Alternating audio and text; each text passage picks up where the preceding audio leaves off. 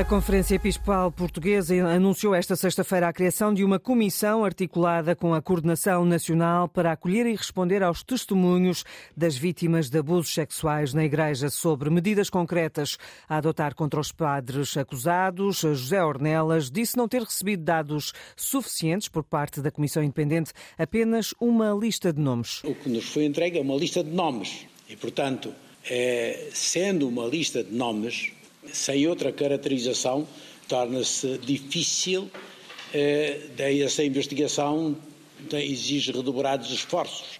Quanto aos cerca de 100 padres alegadamente abusadores para a Conferência Episcopal, está nas mãos de cada bispo.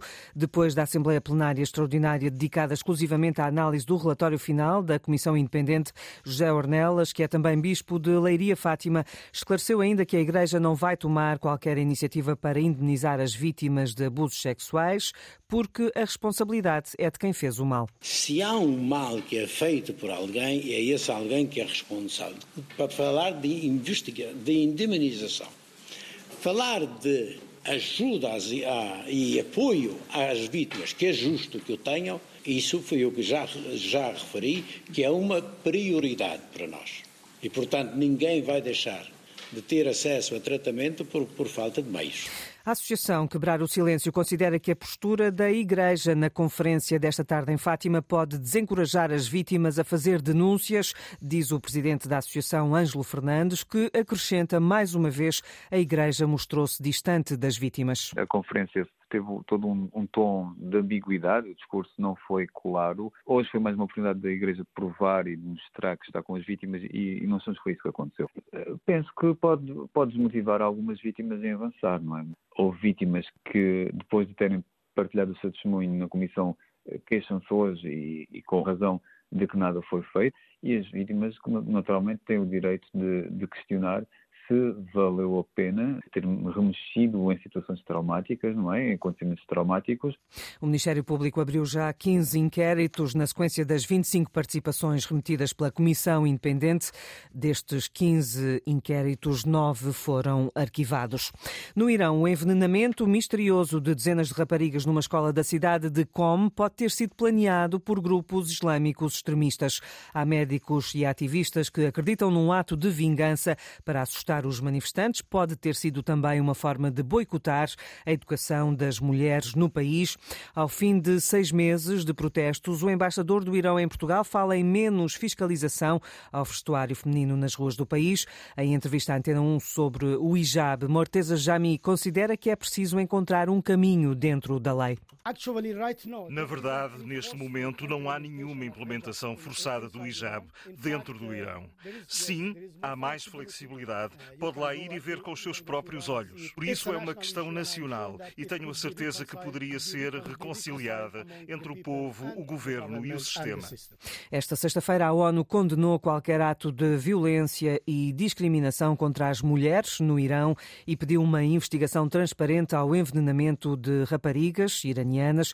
Apesar desta notícia, o embaixador do Irão em Portugal fala em tempos de acalmia e garante que serão libertados mais prisioneiros das cadeias iranianas iranianas. O processo ainda não está concluído. Está a decorrer. Vai haver mais pessoas a serem libertadas. Mas, na verdade, como consequência dos recentes protestos e agitação no Irão, não há muitas pessoas na prisão.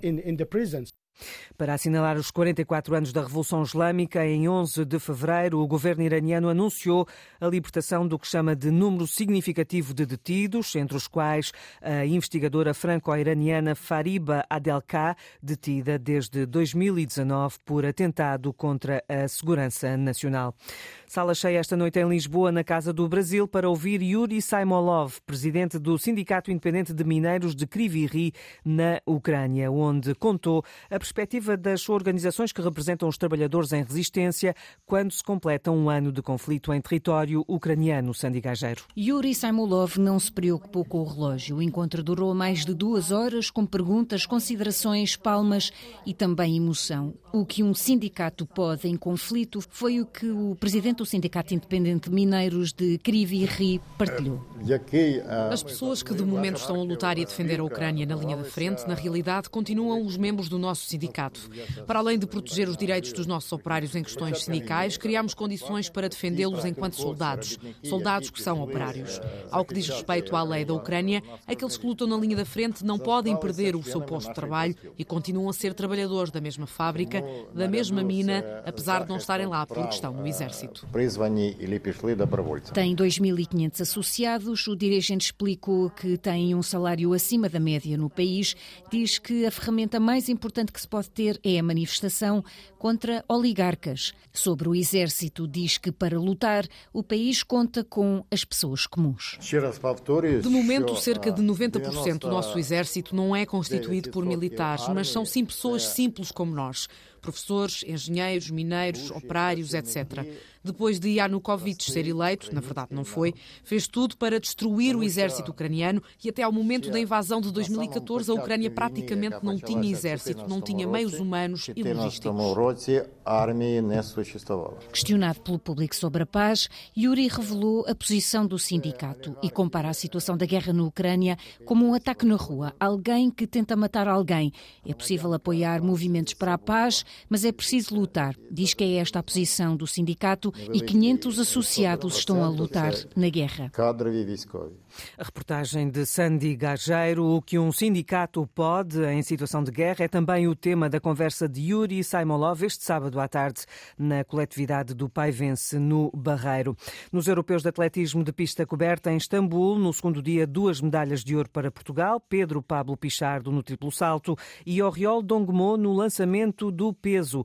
Ambos são agora bicampeões europeus. Este sábado, atenções centradas em Patrícia Mamona à procura de mais uma medalha de ouro no triplo salto. 2-0 venceu o Benfica em casa esta noite no jogo frente ao Famalicão, no jogo da jornada 23. Gonçalo Ramos foi o autor dos dois golos dos encarnados.